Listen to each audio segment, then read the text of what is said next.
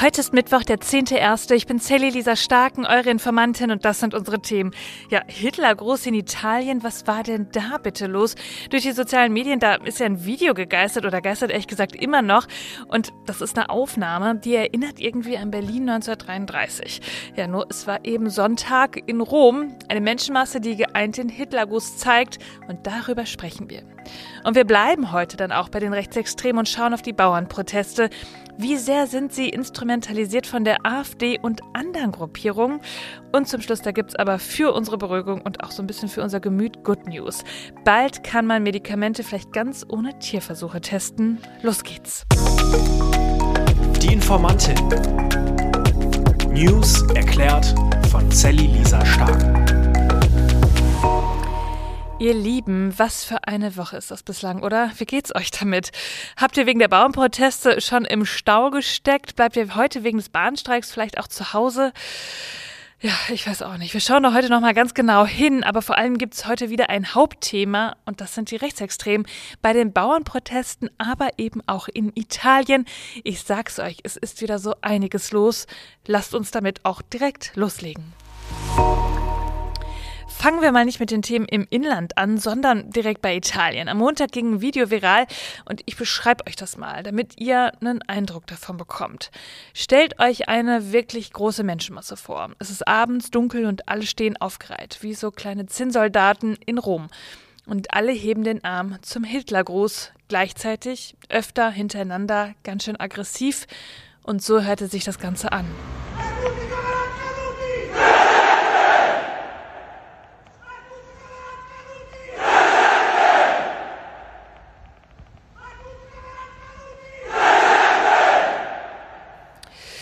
Wow, da bekomme ich ehrlich gesagt direkt Gänsehaut. Wenn ich es nicht besser wüsste, würde ich ja sagen, das ist Deutschland 1933. Aber nein, es ist letzten Sonntag in Rom gewesen. Ja, und was bei uns als Hitler groß bekannt ist, das heißt in Italien Salute Romano. Obwohl Italiens Gesetze die Geste unter bestimmten Umständen unter Strafe stellen, zum Beispiel, wenn sie in einer großen Gruppe gezeigt wird, ja, wird sie bei Zusammenkünften von Neofaschisten auch immer wieder gezeigt. Ja, und das, was ihr da im Video gehört habt, das heißt übersetzt für alle gefallenen Kameraden. Und beim Erheben der Hand haben die Menschen gerufen, Präsente. Ich hoffe, mein Italienisch ist gut genug für solche Ausdrücke. Das haben einst die Schlägerbanden des Diktators Benito Mussolini in den 20er und 40er Jahren des letzten Jahrhunderts, also im 19. Jahrhundert, ja, gerufen und ehrlich gesagt geschrien. Nur, warum ist das Ganze passiert? Ja, die Menschen, die wir da gehört haben, das waren vor allem Rechtsextreme der Gruppe Casa Pound. Die haben sich da am Jahrestag der sogenannten Accalarentia-Morde zusammengetroffen. In der Straße Accalarentia, da hatten Linksterroristen am 7. Januar 1978 zwei junge Neofaschisten erschossen und ein dritter später gestorben. Ja, und seitdem finden jährlich Gedenkfeiern vor dem ehemaligen Sitz des neofaschistischen Movimento Sociale Italiano. Ja, das ist einer von Faschisten und Mussolini getreuen gegründeten Bewegung statt. Der Aufmarsch der Neofaschisten, ja, der hat eine ganz schön heftige Debatte ausgelöst in Italien. Die Chefin des sozialdemokratischen Partito Democratico, Ellie Schlein, die erinnerte daran, dass beim jüngsten Eröffnungskonzert der neuen Saison an der Mailänder Scala sofort die Polizei aktiv geworden sei, als ein Zuschauer es lebe das antifaschistische Italien gerufen habe. Aber wenn hunderte Neofaschisten den römischen Gruß zeigen, dann passiert nichts. So hat sie sich auf jeden Fall empört. Ja, und auch der Innenminister Matteo Piandedosi, der forderte, dass man im Parlament irgendwie darlegt, wie das passieren konnte. Ja, und wo war eigentlich Giorgia Meloni, die Ministerpräsidentin, und hat sie gar nichts dazu zu sagen? Ja, und auch die zweitgrößte Oppositionspartei, die Fünf-Sterne-Protestbewegung, die kritisierte die Ministerpräsidentin und sagte, ja, diese verfassungsfeindliche Organisation Casa Pound und die müsste verboten werden.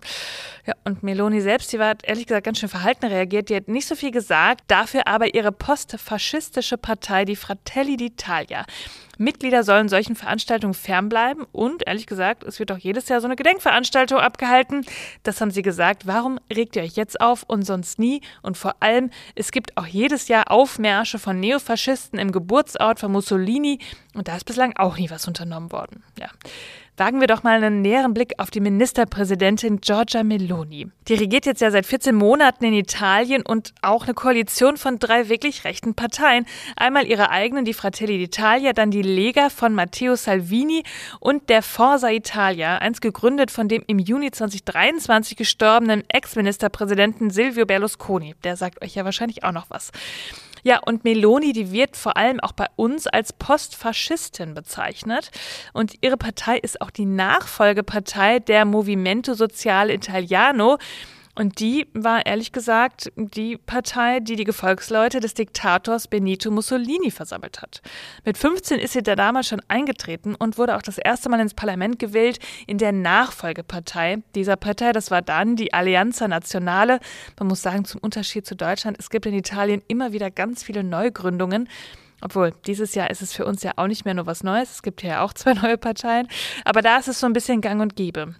Und jetzt hat sie ja vier Jahre später, 2012, nachdem sie quasi 2008 ähm, Geschichte geschrieben hat als jüngste Ministerin, 2012 ihre eigene Regierungspartei gegründet, die Fratelli d'Italia. Also irgendwie könnte man vielleicht vermuten, Meloni, die sagt nicht so viel, weil sie ihren eigenen neofaschistischen Wählern nicht so richtig vor den Kopf stoßen will. Ja, und ehrlich gesagt, dieses Video ist für uns ja nicht nur ein Blick in die Vergangenheit, so wie sich es am Anfang angefühlt hat, sondern vielleicht auch in die Zukunft, wenn so viele Menschen wie gerade weiterhin die AfD supporten. Aber das ist natürlich eine ganz, ganz rein hypothetische These, die ich hier aufstelle.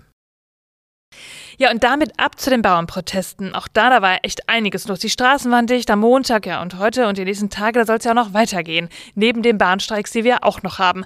Nur, wie ist das eigentlich? Die Bauernproteste werden ja nicht nur allein von der AfD unterwandert, darüber haben wir am Montag schon gesprochen, sondern sie wurden auch von Menschen instrumentalisiert, die zum Beispiel Gewaltfantasien haben. Zum Beispiel habe ich öfter eine Ampel am Galgen gesehen oder auch Menschen am Galgen, so kleine Stoffpuppen, wo dann gesagt worden ist, die Regierung, die muss weg. Ja, und damit möchte ich euch von einem brisanten Fall erzählen. In Dresden hat sich eine dieser Demos am Montag nämlich so angehört. Nicht mehr um den Erhalt von Agrarsubventionen oder den Kampf gegen die utopische Maut und unbezahlbare Energiepreise. Hier geht es darum, endlich diese Politik zu beenden. Ja, der Redner, das war vermutlich kein Landwirt, denn die Demo war beherrscht von rechtsextremen Gruppierungen wie die Freien Sachsen. Die haben da ehrlich gesagt den Ton angegeben und Landwirte, die hat man da auch kaum mehr gesehen. Und dann haben diese sehr aggressiven Menschen mit ihren Freien Sachsen-Fahren auch noch die Polizeikette durchbrochen. Ja, und an einer anderen Stelle in München habe ich auch was Spannendes gesehen. Den Österreicher Stefan Magnet, der Chefredakteur von Auf 1, das ist ein Online-Sender, der Verschwörungserzählung und Desinformation verbreitet. Der steht da vor einem Plakat und auf diesem Plakat steht es reicht, das betrifft uns alle. Energiepreis runter, Remigration sofort, Genderwahn stoppen, CO2-Steuer weg. Ja, mal kurz die Themen der Landwirte mit allen anderen mischen und sich dann irgendwie dazustellen.